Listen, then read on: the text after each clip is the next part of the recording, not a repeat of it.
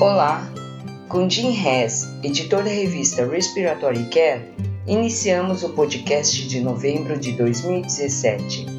Neste mês, o artigo de escolha do nosso editor é de Kobayashi e colaboradores que avaliaram o impacto de eventos associados ao ventilador em pacientes criticamente enfermos e sob ventilação mecânica.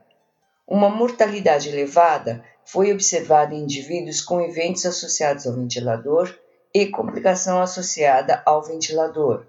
Os autores concluíram que os eventos associados ao ventilador foram relacionados com mortalidade hospitalar em indivíduos criticamente enfermos sob ventilação mecânica prolongada, mas que a pneumonia associada ao ventilador não foi. Complas, no seu editorial, nos lembra que a determinação de critérios de eventos associados ao ventilador criou oportunidade para que os hospitais reexaminassem e refizessem suas abordagens de prevenção de complicações e melhorassem os desfechos para os pacientes ventilados mecanicamente. As práticas que mais possivelmente previnem os eventos associados ao ventilador são aquelas práticas que ajudam a evitar a intubação, minimizam a duração da ventilação mecânica e ou previnem as condições que mais comumente estão relacionadas aos eventos associados ao ventilador, como pneumonia, sobrecarga de volume corrente, SARA e atelectasia.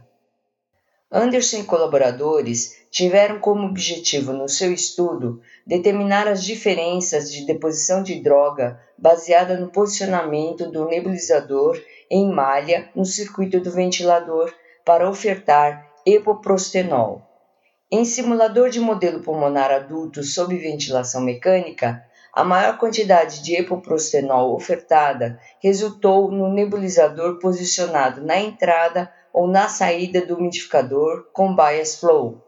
Em seu editorial, Davis sugere que esse estudo não nos oferece como resposta definitiva onde se deve posicionar o nebulizador no circuito do ventilador, porque nós não sabemos o tamanho das partículas e nós não sabemos se há qualquer discrepância funcional entre as quatro unidades de controle que poderiam potencialmente explicar alguns dos resultados e também não sabemos o decaimento funcional ao longo do tempo nos nebulizadores tipo rede. A hospitalização de pacientes com DPLC, seguida de readmissão hospitalar, está associada com aumento significante dos custos hospitalares. Em um estudo retrospectivo realizado em centro único, Russo e colaboradores avaliaram o impacto de um programa multicomponente de gerenciamento integrado da DPOC pós-alta hospitalar, que pretendeu melhorar o cuidado de pacientes com DPOC e reduzir readmissões hospitalares. Russo e colaboradores relatam que receber qualquer um dos componentes do programa foi associado com a redução da taxa de readmissão em 90 dias. O uso prévio de cuidados de saúde e disfunção pulmonar foram preditores robustos para readmissão hospitalar. Benzo e colaboradores, em um estudo randomizado com análise qualitativa, avaliaram os efeitos da supervisão de saúde em DPOC grave após hospitalização. A análise de conteúdo revelou quatro temas predominantes de intervenção de supervisão: relação de supervisão de saúde, confiança e reafirmação elevada do participante, melhoria de acesso à assistência de saúde e aumento da conscientização dos sintomas da DPOC. O tema mais relevante para eles foi a relação com o supervisor de saúde, incluindo o estilo de supervisão e as abordagens de entrevistas motivacionais. Bens e colaboradores concluíram que a supervisão de saúde reflete parcerias e criou uma plataforma para o engajamento do paciente, a qual foi confirmada por participantes e supervisores de saúde. Thomas e colaboradores examinaram se o treinamento de inaladores pode ser oferecido usando videoconferência pela internet baseada no domicílio e os efeitos das técnicas inalatórias, autoeficácia, qualidade de vida e adesão. Os participantes relataram aumento da confiança usando os inaladores e adesão ao uso dos inaladores melhorou significativamente após a intervenção. Os autores concluíram que o treinamento do uso dos inaladores com objetivo metodológico de ensinar, oferecido em domicílio por videoconferência, foi um meio promissor de proporcionar treinamento a indivíduos com DPOC que pode melhorar o uso da técnica, a qualidade de vida, a autoeficácia e a adesão ao tratamento. Raspar o tubo endotraqueal pode remover o biofilme e diminuir a resistência das vias aéreas. Dessa forma, os objetivos do estudo de Scott e colaboradores foram avaliar o impacto da raspagem do tubo endotraqueal na resistência das vias aéreas e determinar se a diminuição da resistência afetaria o sucesso subsequente do teste de respiração espontânea. Scott e colaboradores descobriram que a raspagem do tubo endotraqueal reduz a resistência das vias aéreas, mas essa redução da resistência após a raspagem do tubo endotraqueal não afeta o sucesso do teste de respiração espontânea. Narayanan e colaboradores avaliaram o impacto das técnicas simuladas de ventilação usando ressuscitadores neonatais autoinfláveis verticais e convencionais na pressão e no volume corrente oferecidos. Narayanan e colaboradores analisaram vídeos de participantes que ventilaram um manequim usando um ressuscitador vertical e um ressuscitador convencional sob condição normal e sob condição com complacência pulmonar baixa. A fixação da máscara, o número de dedos segurando a bolsa e o grau de compressão da bolsa foram comparados em volume corrente e o pico de pressão inspiratória. Os resultados deste estudo sugerem que o desenho do ressuscitador e a maneira pela qual o dispositivo é usado podem influenciar significativamente no volume corrente e no pico de pressão.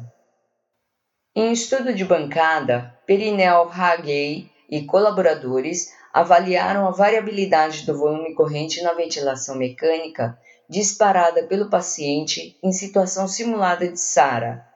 Perinel Hagey e colaboradores descobriram que o risco de volume corrente superior a 6 ml por quilo foi significantemente reduzido com ventilação de liberação de pressão na via aérea, APRV, e pressão de suporte com modo de volume corrente garantido. A APRV apresentou a maior variabilidade. Esses resultados exigem validação clínica. Schwartz e colaboradores fizeram um estudo com o objetivo de descrever uma série de indivíduos na UTI pediátrica que realizaram traqueostomia à beira do leito sob oxigenação com membrana extracorpórea, ECMO. Os autores examinaram o impacto potencial da ECMO em reabilitação ativa e necessidade de sedação. Schwartz e colaboradores concluíram que a traqueostomia à beira do leito pode ser realizada em crianças sob ECMO para melhorar a mobilidade, promover a deambulação e diminuir a sedação. A sincronização entre o tempo e a abordagem cirúrgica ideal exigem estudo mais aprofundado para maximizar os benefícios e minimizar os riscos. O objetivo do estudo de Afixar e colaboradores foi determinar a relação entre o uso do tabaco, lesão por inalação e SARA em adultos queimados.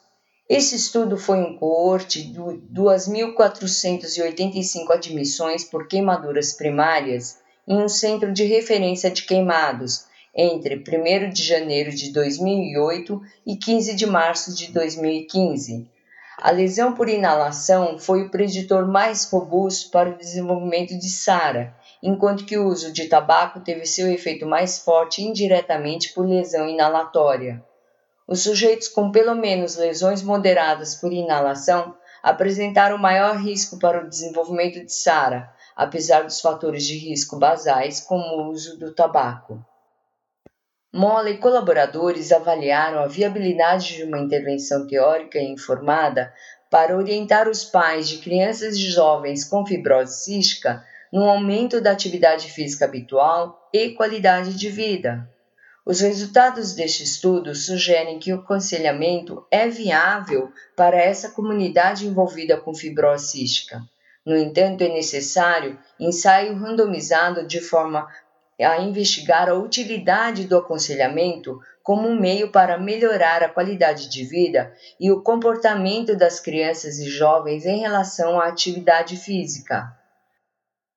Neste mês de novembro de 2017, publicamos uma revisão sistemática sobre o uso de ventilação mecânica não invasiva durante a colocação do tubo de alimentação. Publicamos uma revisão narrativa sobre o diagnóstico e o papel dos agentes farmacológicos para a disfunção diafragmática induzida por ventilador. Nós também publicamos um artigo especial sobre o relatório de estratégia de doença pulmonar obstrutiva crônica da Iniciativa Global 2017 e as implicações práticas para o terapeuta respiratório. Para receber o conteúdo deste podcast e de podcasts anteriores da revista, por favor visite nosso website em www.rcjournal.com. Você também poderá se inscrever no nosso website para receber os podcasts de futuros volumes da Respiratory Care.